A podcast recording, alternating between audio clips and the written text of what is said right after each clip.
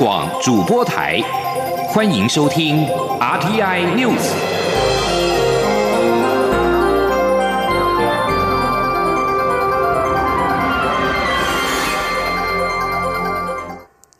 各位好，我是主播王玉伟，欢迎收听这节央广主播台提供给您的 RTI News。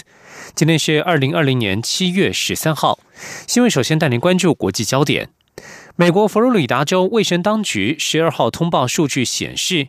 佛州单日新增了一万五千两百九十九例俗称武汉肺炎的 COVID-19 确诊病例，打破加州八号通报的全美各州单日新增确诊数的记录。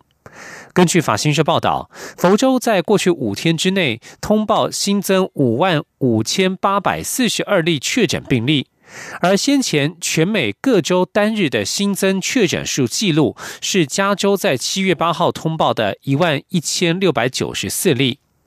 共和党籍的佛州州长迪尚特在五月四号就开始放宽防疫封锁禁令，比全美大多数其他州的时间更早。而根据世卫组织十二号的通报，全球新增 COVID-19 确诊病例再度创下新高纪录，二十四小时之内增加了二十三万三百七十例，主要是来自美国、巴西、印度和南非等国家。而全球确诊病例数在十三号逼近了一千三百万例。继续将焦点转到香港。香港民主派立法会初选十二号举行第二天，在昨天晚间九点结束投票时，立法会前议员欧若轩宣布，已经有超过五十八万人参加了民主派初选的电子投票。根据民主动力稍早在社交网站宣布，除了电子投票之外，还有超过一万人透过纸张投票。香港立法会换届选举预定九月六号举行，泛民主派举行初选，以便协调选出代表阵营参选的候选人。初选是由民主动力承办，有公民党、人民力量、民主党、社会民主连线、新民主同盟、工党以及本土派等政党的参与。欧诺轩先前表示，如果投票人数达到三十三万，就已经比原定目标多出一倍，初选的认受性相当高。如果有四十四万人投票，代表全港百分之十的选民都出来投票。欧诺轩表示，由于有超过一万市民透过纸张投票，预计点票需要时间，整体的投票结果可能要等到十四号星期二才能够公布。在日本的香港人维吾尔人十二号在东京举行了反中国共产党的联合大游行。在游行出发之前，日本民间团体台湾研究论坛会长永山英树呼吁台日应该联手抗中，支持香港维吾尔人等等，破坏香港自治程度。破坏香港高度自治的港区国安法日前实施之后，引起国际社会高度关注。由日本维吾尔协会以及日本民间支持香港的团体主办的联合大游行，十二号在香港元素涩谷、在东京的元素涩谷等闹区登场。在日本的香港人、维吾尔人、西藏人、内蒙古人、台湾人以及日本人等数百人，在艳阳之下参与了这一场游行。主办单位指出，香港人和维吾尔人正面临历史上最悲惨的时代。同样的情况也发生在内蒙古、西藏。中国的蛮横暴行正从东亚朝全球扩大。大家应该勇于向中共说不，不能光是哀叹或是等待英雄出现，应合作终结中共的暴行。另外，游行队伍在当中也可以看到日本人高举着“日本也应制定香港人权法”以及“习近平不适合当国宾访日”“习近平勿再度来日本”等标语。继续将焦点转回到国内，三倍券第二轮。纸本预购在十二号晚间十点截止。根据经济部统计，已经有大约一千一百九十二点九万人完成了预约，其中选择纸本券的人数约一千零三十五点五万人，选择数位券的人数约有五一百五十七点四万人。经济部表示，虽然纸本券的预购暂告一段落，但是预约数位券没有时间限制，随时都能够以数位工具绑定，民众可以多加利用。除了预购之外，纸本券从七月十五号起开放邮局临柜购买。为了降低排队人潮压力，经济部与中华邮政已经宣布，将以身份证尾数的单双号做分流依据，单号在周一周三周五购买，双号则在周二周四购买，周六单双号都能够买。一人一次可以持五张健保卡购买纸本券。中华邮政十二号更进一步宣布，十三号上午九点开始开放网络及电话预约，二十号之后购券的邮局及时段，让民众可以避开人潮，节省等候的时间。而经济部指出，首波三倍券预购在十五号将开始领券，呼吁大家分散到后面几天再领券。另外，目前仍按照原先的规划，预计在八月一号启动下一波的纸本预购。吉林央广记者谢佳欣的采访报道。经济部表示，第二波纸本预购反应虽好，不过成长速度已有减缓，且以台湾两千三百万人口来看，目前预购量显示仍有民众还在观望。经济部看好数位绑定未来的成长。经济部中小企业处副处长苏文玲说：“现在第二波预定大概每天平均大概四十几万，跟第一波那七天每天都超过一百万。其实现在纸本的预定的那个增加速度也变缓了。那因为预定就。”到今天，所以那个速度会冲的比较快啊。可是因为数位的部分，它可以持续一直绑定到十二月三十一号都还可以绑，所以我想说，其实观望的民众应该还是有了。至于十五号将开放首轮预购领券，经济部呼吁民众不要挤在前三天去领，可选择后面几天领，分散人潮，避免大排长龙。至于是否寄出晚领优惠来分散人流，经济部则回应此事端看邮局、超商等通路是否自行寄出优惠，目前未做相关调查。经济部表示，后续会观察这两轮纸本及数位预购的情形，原则上八月一号仍会开放下一波纸本预购。中央广播电台记者谢嘉欣采访报道。关注政坛焦点。立法院临时会本周将处理监察院人事同意权案，国民党已经发出动员令，号召群众十四号到立法院群贤楼外抗议，反对总统府前秘书长陈菊担任监察院长，要求政府退回提名。立法院本周将进入临时会重头戏，十七号院会将处理监察院人事同意权。国民党立院党团预计会强力背戈，但是做法如何，党团内部保密到家，授权党团干部全权筹划，就怕走漏消息，让执政党能够先做防备。为了给予在立法院内试图阻挡监委人事权的国民党立委援助，国民党中央也发出动员令，号召以北部地区为主的民众十四号到立法院群贤楼外集合，抗议这一次的监委人事提名，希望能够营造出里应外合的效果，让更多的民众可以关注此次事件。除了国民党发起动员令之外，国民党。革命实践研究院院长罗志强十三号也将在立法院外成立野台，制作网络带状政论节目，凝聚在野的声音。接连五天晚上在立法院外进行户外开讲。关注高雄市长补选。高雄市长补选将在八月十五号登场，民进党参选人陈其迈十二号举行竞选总部启用祈福典礼，并强调已经准备好用生命让故乡高雄更好，未来会以更谦卑、更努力以及更坚定的勇气赢回高雄市民的信赖。而国民党参选人李梅珍则是安排了扫街参拜。他指出，竞选总部预计七月中旬在国民党高雄市党部成立，会以最简便的方式尽快上手。前天，央广记者谢嘉欣的采访报道。高雄市长补选选战逐渐升温，民进党参选人陈其迈十二号为竞选总部启用祈福。陈其迈指出，二零一八年自己败选一年多来，高雄有很多纷扰，市民也已经用选票证明自己就是这座城市的主人。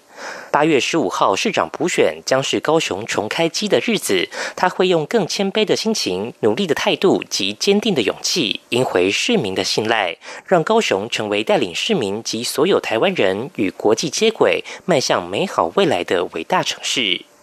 陈其迈强调，准备好用生命与高雄一起打拼，让故乡更好，且自己是最适合落实蔡总统对高雄承诺的人。陈其迈说：“所以我也特别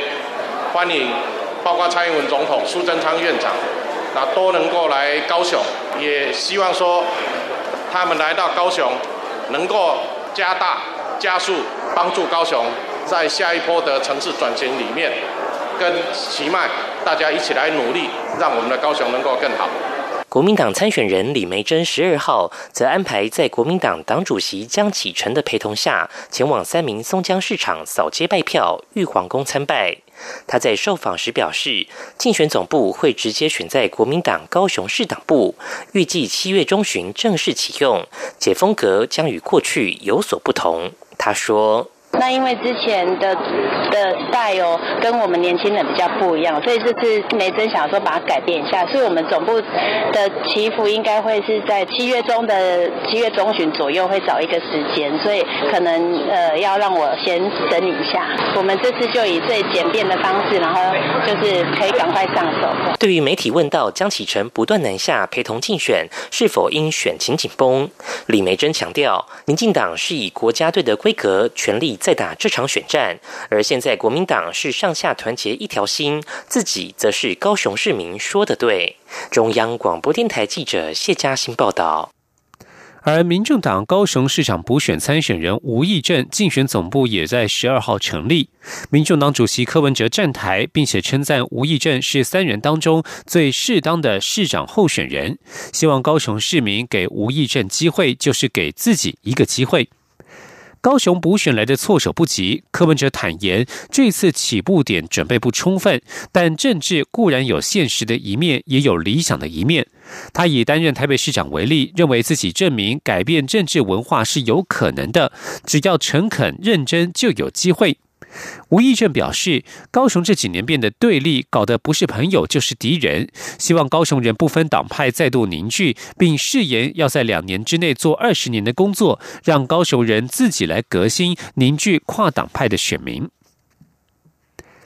军方在十二号晚间证实，空军黑蝙蝠三十四中队赵青中队长赵青在十二号以九十七岁高龄辞世。赵青过去为维护国家安全，在两岸对峙年代曾经不顾生死，驾驶战机深入敌后执行征召，曾经获得第十一届国军战斗英雄。军方媒体《青年日报》日前报道，赵青曾服务空军黑蝙蝠三十四中队，为了维护国家安全，在两岸战云密布的年代，不顾个人生死安危，深入敌后执行特种征召任务。面对险峻情势，充分发扬空军健儿的胆识，屡建奇功，勋绩斐然，曾经荣获第十一届国军战斗英雄，为军人武德的最佳典范。黑蝙蝠中队专门执行艰难秘密的征召任务，成立期间殉职人数高达一百四十八人，是台湾空军牺牲最惨烈的特种部队。而新竹市政府也在过去黑蝙蝠中队营区所在处设置东大飞行公园。二零一八年落成时，多名黑蝙蝠成员齐聚一堂，并投掷纸飞机纪念这段历史。关注国外的重要选举，波兰在十二号举行总统大选第二轮投票。出口民调显示，现任总统杜达得票率领先首都华沙市长佐萨斯科基不到一个百分点。民意调查机构易普所的出口民调结果显示，波兰执政党法律正义党的盟友杜达预计获得百分之五十点四的选票。而代表主要反对党公民议坛参选的佐萨斯科斯基，渴望夺得百分之四十九点六的选票。易普所的出口民调显示，两人得票相当接近，但因为出口民调的误差范围是正负两个百分点，所以究竟谁能够赢得总统大位，恐怕要等到官方计票结果完全出炉才能够确定。这里是中央广播电台。放下遥控器，放心出门去。防疫新生活运动开始。去享受汗水，享受阳光，享受现场，享受真实，享受美食，享受安全，享受风足，享受无拘无束，享受日常如常。戴口罩，勤洗手，保持社交距离。防疫新生活运动，乐活防疫，健康生活。有政府，请安心。资讯由机关署提供。现在时间是上午的六点四十五分，我是王玉伟，欢迎继续收听新闻。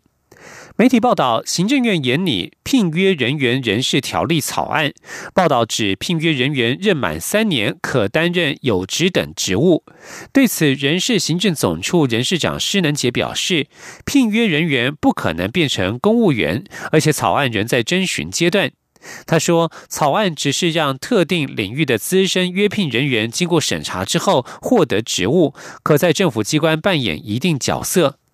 施能杰也表示，现行高普考无法涵盖所有政府需要的专长人才，因此才思考这些约聘人员如果在机关内做的相当久，资格条件也很好，可否担任机关里面有职称职务的人。他表示，草案针对公开竞争的遴选制度、薪资制度、工作考核、续约、终止契约等等都有规范，是整套人力资源管理的制度。希望回应立法院的关心，也提出讨论。针对行政院草拟修法，规划将符合相关条件的约聘人员转任有职等的职务。民进党党主席柯文哲十二号表示，确实公务机关有不少的约聘人员，但如果依照现行的公务人员编制，却会有人力不值不足不够的问题。因此，他认为约聘人员的议题确实需要处理。今天央广记者肖兆平的采访报道。身兼民众党党主席的台北市长柯文哲十二号参访台大医院云林分院斗六院区。柯文哲在会中表示，他过去在台大医院执医时，经常来云林斗六分院上课，所以并不陌生，并解释这就是医学中心透过联盟关系协助非都会区的医疗水准可以快速提升的方式。而在会前，柯文哲也开放媒体联访，有媒体。提到行政院人事行政总处提出的约聘人员人事条例草案，指未来政府公开竞争零用的约聘人员，如果符合相关资格，得在禁用满三年后担任或兼任研究等机关机构组织法规定有职称职等的职务。对此，柯文哲受访表示，各机关确实有很多约聘人员，坦言这是需要处理的问题。他说：“就实务上，啊，每个机关里面阅聘雇人员都相当多的，所以阅聘雇跟那个正式公务员考试及格的人哦，到底权利义务要怎么划分，这个还是要处理。因为事实上，如果按照目前公务人员的编制，很多事情是是不够人的。啊，另外一个问题是这样，要去改那个编制表，常常很困难。所以事实上。”每个公务机关里面有大量的阅聘雇人员，这是事实嘛？但是要怎么处理，要有一个制度化。所以像这种事情，就是他要处理，但是怎么处理，恐怕还要再要再讨论讲清楚。也有，所以通常是这样。还不清楚之前呢，我们也不会去随便给他做什么评论。不过，他的确是一个需要解决的问题。不止关注中央修法，柯文哲对前瞻二期预算案的审议过程也有意见。他受访时提到，虽然国民党团是以不投票方式表达立场，但他要求民众党立委至少要要求政府公布预算执行率。他说：“我所知，好像是前瞻计划在目前在在实行端，你知道应该执行率不到三十不胜。”那个这样就有问题呢。如果预算执行率不到三十不胜的，那你再拨那个前瞻特区的钱，我就非常有意见。柯文哲表示，国民党团有没有战力是一回事，但民众党要求公布预算执行率，是为了财政纪律。中央广播电台记者肖兆平采访报道。法务部预告修正执行死刑规则，为了应应人权及国际公约要求，以及未来可能有更符合人道的执行方式，草案规定执行死刑的方法由原本的药剂注射或枪毙，新增其他符合人道的方式，并规定应先对受刑人施以麻醉，且为了减轻行刑人的心理负担，执行枪毙时应对受刑人使用头罩，新至十五号起施行。台湾高检署一名法警指出，执行死囚枪毙最大的忌讳就是千万不要与死囚对到眼。修法规定，死囚应戴上头罩，将使得法警与死囚没有会面的机会，应该比较不会有心理阴影。这名法警指出，一年有两三次的射击训练，高检署法警当枪手算是特别任务，开枪者可获得出差费新台币三千元。谁当枪手是用轮的，不分男女，人人都有机会。法警表示，台湾高检署执行枪决经验较多的老法警之前已经陆续退休，因此上一次的特别任务四月间枪决死囚是由两名经验较少的法警执行才完成任务。国军汉光三十六号演习十三号将登场，验证全民防空作为的万安四十三号演习也将在明天下午一点三十分到两点举行。但是考量防疫需求，演习期间不实施疏散避难及人车管制。国防部全民防卫动员室指出，二零二零年。军民联合防空万安四十三号演习十四号举行，有别于往年，今年规划采取有预告，全国不分区域，同时在下午一点三十分到两点，统一实施三十分钟的防防情传递、防空警报以及空中威胁告警系统的警讯发放演练，争取预警时间，并且提升偏远地区的警报涵盖率。但国防部表示，考量武汉肺炎 （COVID-19） 防疫需求，为了避免群聚感染，并遵循中央流行疫情指挥中心的指导，演习期间不实施疏散避难以及人车管制。关注生活类的讯息。为了使台北车站大厅更加友善，台铁局台北站站长涂维婷十二号表示，他们除了在车站大厅贴上了微笑地贴，改善环境氛围之外，也决定落实公共空间公共使用、公民参与的会议共识。希望对大厅有各种想法的民众，不论想站或是坐，是支持或是反对者，都可以到大厅之内找到属于自己的空间。前天央网记者肖兆平的采访报道。今年初，因为疫情影响，台铁禁止民众在台北车站大厅席地而坐，甚至一度扩大要永久静坐，引起社会议论。当时交通部长林佳龙表示，希望疫情后能一切如常，也盼七月前会有两全其美的方案。如今台铁在十二号宣布，他们要透过微笑地贴改造大厅，希望展现台北车站的多元、友善及包容性。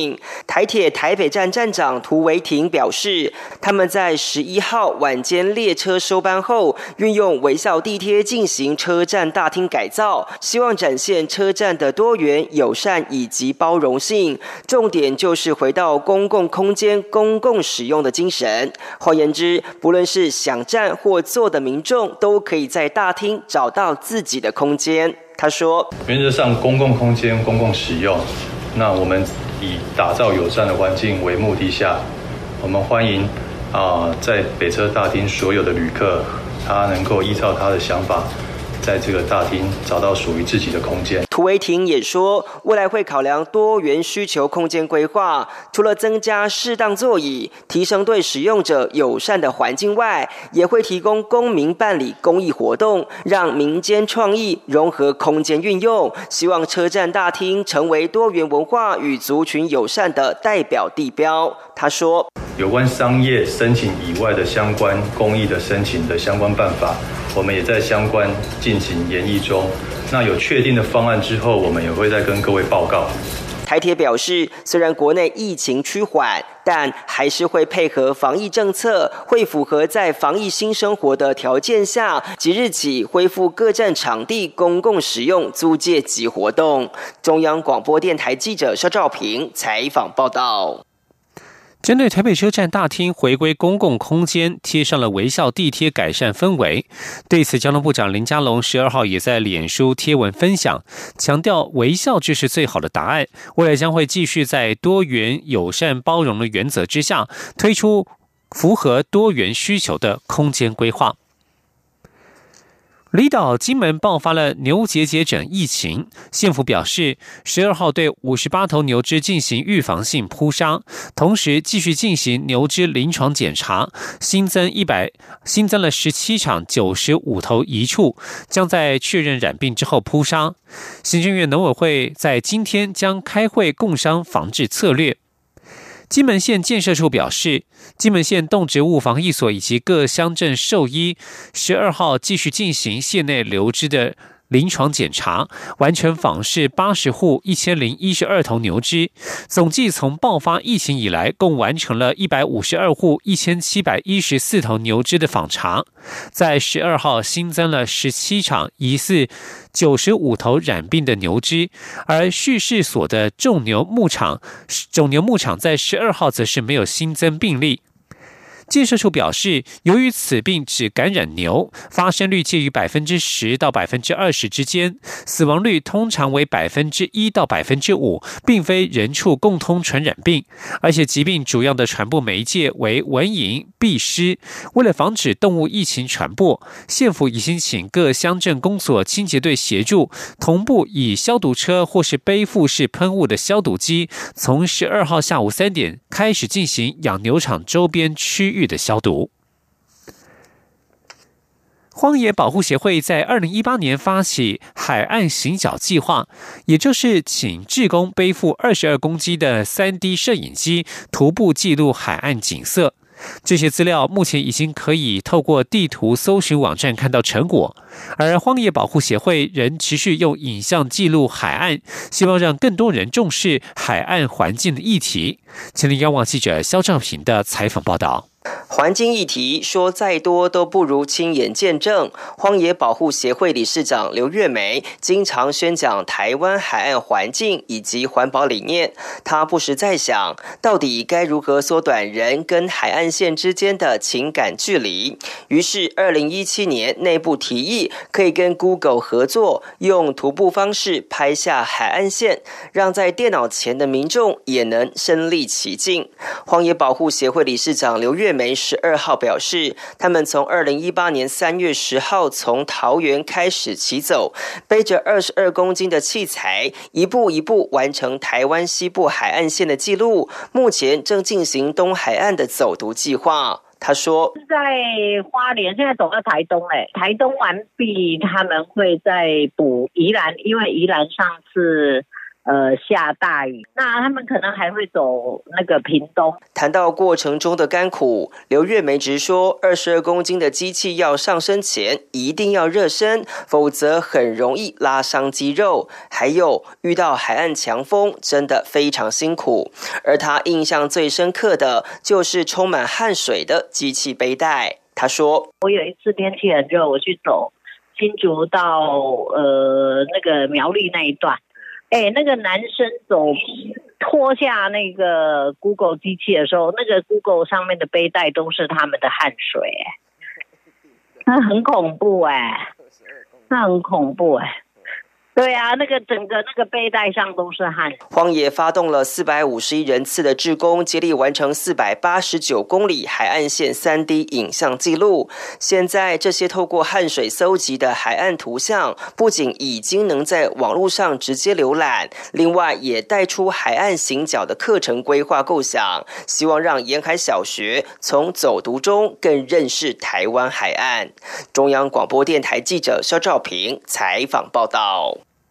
关心国际消息，《纽约时报》报道，伊朗和中国计划签署长达二十五年的合作协议，内容涵盖贸易、投资与军事安全层面，不仅将显著扩大中国在中东地区的影响力，也将使得美国与中国的关系出现新的引爆点。